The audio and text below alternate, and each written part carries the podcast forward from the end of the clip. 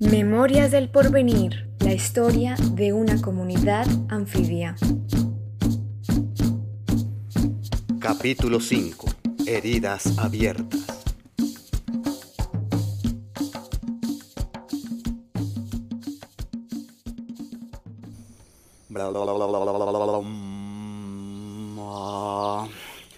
Vamos a ver si esta vez sí puedo arrancar sin problemas ni intromisiones.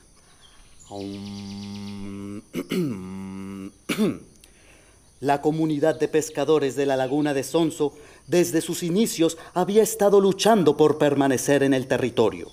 Su historia comenzó como una ocupación informal a la que llegaron huyendo de la pobreza y el desplazamiento de la agricultura de subsistencia por la industrial.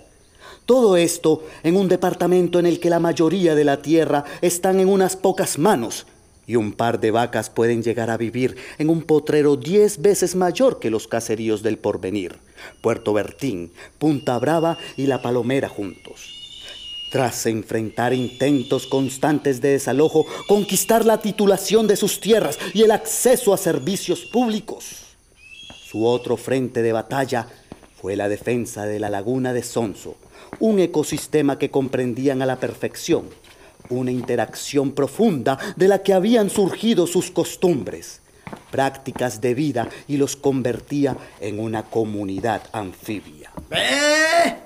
¿Vos por acá? ¿Qué hubo, mijo? ¿Cómo le va? Muy bien, sí, señor. Ey, ¿en qué andás, ve? Aquí contando una historia, su historia. Ah, bueno, mijo. Sígale, sígale. Yo me quedo aquí poniéndole cuidado que a mí me gusta escucharle sus cuentos con esas palabras, esas así rimbombantes, rebuscadas. Ah, bueno, señor, muchas gracias. ¿Por dónde iba? A ver. Eh, ya, ya. Que la comunidad había sido desplazada por la marea verde, habían peleado por la titulación de predios y se habían convertido en una comunidad anfibia. Ahí era. Su bienestar y arraigo estaban íntimamente relacionados con la conservación de la laguna el río Cauca y las madreviejas cercanas en las que se reproducen los peces. Así que en cuanto este sistema comenzó a enfermar por los cambios drásticos en el paisaje, las consecuencias para la comunidad fueron inevitables. Muchos empezaron a colgar la atarraya y a buscar nuevas maneras de subsistir. Ah, vení, vení, vení, vení, vení. Es que ya vamos tan adelantados Maestro, me hubiera dicho antes que esa parte sí me la sé al derecho y al revés. Venga, le ayuda a contarla, mijo. Mija, mija, venga, venga, que aquí está el joven que ayuda a parir las historias. Que para que le ayudemos a terminar eso de contar nuestra historia, venga. No, no, no, no, no, no, señor, no, no, no, yo no dije eso. No llame a su mujer, tranquilo, tranquilo. Hombre, hombre, déjate de cuentos y déjate ayudar. ¿Qué hubo, mijo? ¿Qué hubo, joven? Me hubiera dicho que venía para ponerme presentable. Pero hágale, hágale. ¿Por dónde va? ¿Por dónde va? Ve, ve, ve, ve. Por la parte donde creíamos que habíamos encontrado la cura para eso que le estaba pasando y que todo se iba a solucionar. Ay, no, mi hijo, esa es la peor parte de la historia, porque cada día me fui poniendo peor. Ya ni siquiera nos podíamos ver de lo malita que estaba.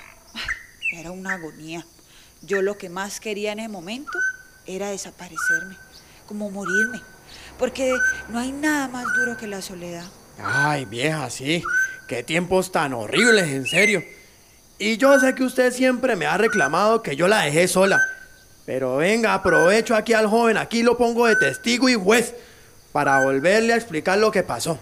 No, no, no, no, no, no, no, ni más faltaba. Ni más faltaba. Ah, espere un momentico, mijo, espere, espere yo no tenía cómo ir a verla.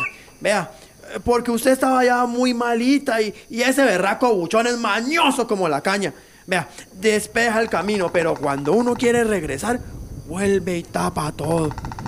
Y si me iba hasta allá, hasta su casa a visitarla, de pronto me quedaba varado sin saber qué hacer. A ver, a ver, mijo. Ya esto lo hemos hablado muchas veces y los trapitos sucios se lavan en casa. No tiene por qué estar metiendo a este joven, por muy querido que sea, en nuestros asuntos de pareja. Además, mi preocupación era otra. Es que si uno se muriera solo no pasaría nada. Pero lo que más me dolía era que todos los animalitos que vivían por aquí hijos míos, también se fueron quedando sin el sustento, como esos pájaros que se atraviesan todo el continente para venir a poner los huevitos. Ay, o los chigüiritos, que si uno los descuida un rato, viene el cazador, y mejor dicho. Pero ellos sí seguían andando por acá. Con usted y los muchachos, pues ¿qué se va a hacer? Eso es lo que siempre pasa con el hijo más mimado. Sale malagradecido. Ellos y el papá por aquí no se volvieron a asomar. Se fueron. Ay, vieja. Ve, es que el chigüiro no sufre por comida. Pasto y mata es lo que le sobra. Los muchachos y yo somos pescadores y el berraco buchón no dejaba que creciera nada.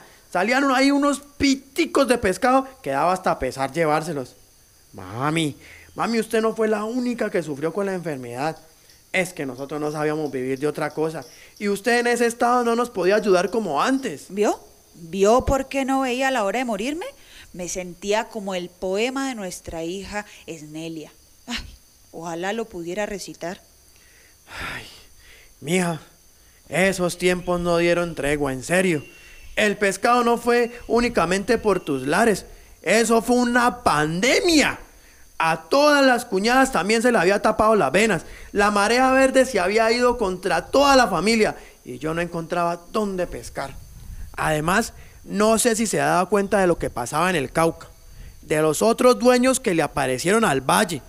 Ahí sí nos jodimos porque ya ni las madres viejas que quedaban, ni las playas del río las pudimos volver a pisar. Ay, no, chiste, hombre, no sea imprudente. Si se va a poner a hablar de eso, toca despacito, porque es gente muy peligrosa. Uy, ¿cómo así, cómo así, cómo así? ¿Qué fue lo que pasó? Ay, venga, joven, venga, venga, le cuento. Fue que convirtieron el río en un cementerio flotante. Desde los puentes donde antes clavaban allá los intrépidos y los valientes, empezaron a tirar muertos. Eso siempre ha pasado, pero nunca como en esa época. Uno los veía bajar, pero no se podía poner a berrear o a dar alaridos. La bendición y que sigan su camino. Ay, no, qué cosa tan horrible. No, mijo, calla los ojos. Hmm, ahora sí me entendés, vieja.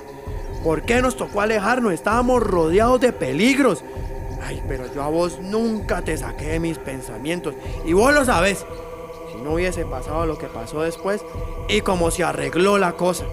Es que, si le contara a mi hijo, póngale pues cuidado. Nos dirigimos remando con la ligereza del canalete hacia momentos determinantes en esta intrépida historia de amor.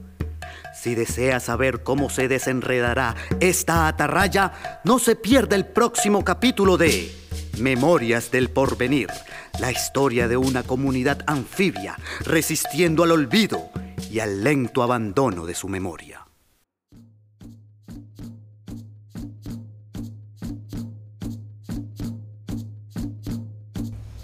Por eso yo le digo sinceramente, vivir en la soledad es duro, porque uno se sentía cobijado con un amigo, con un vecino, un, un amigo que llegara a visitarlo a uno, ya no, quedó muerto, muerto. Las aves vuelan muy alto, vuelan buscando amor. Mi alma se siente sola como solo tengo el corazón. Es dura la vida sin tener a quien mirar, sin una palabra de aliento que mate mi soledad. Con los brazos abiertos sin tener a quien tocar, ni un ser a mi lado que yo pueda mirar. Las nubes son muy altas, más y no las puedo alcanzar, pero mi soledad es tan grande que con ella quiero estar. Solo me quedan mis lágrimas que mojen mi soledad. Este es el, el de una persona de esto solo, de esto que quedó solo, solo, ambulante, que no fue nada. Yo las hago, eh, pero en el momento nadie sabe qué significado tiene esto, pero tiene un significado de ser la persona sola, sin tener a quien apoyar. Esta es una producción colaborativa entre la comunidad de la Laguna de Sonso y el Centro Innovación Ciudadana de la Fundación Zoológica de Cali, con el apoyo del Fondo Mixto de Promoción de la Cultura y las Artes del Valle del Cauca. Agradecimientos especiales a todos los que participaron. Gracias por compartir sus saberes y amores con la laguna.